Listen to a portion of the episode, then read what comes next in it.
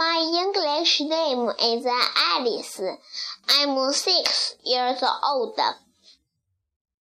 今天我要给大家唱一首英文歌，这首英文歌的名字叫做《Good Morning Sam》。我们一起来听吧。Good morning, Sam. How are you? Good morning, Sam. I'm fine, thank you. I'm fine, thank you. And how are you? 好了，今天的英文歌唱完了，我们明天再见。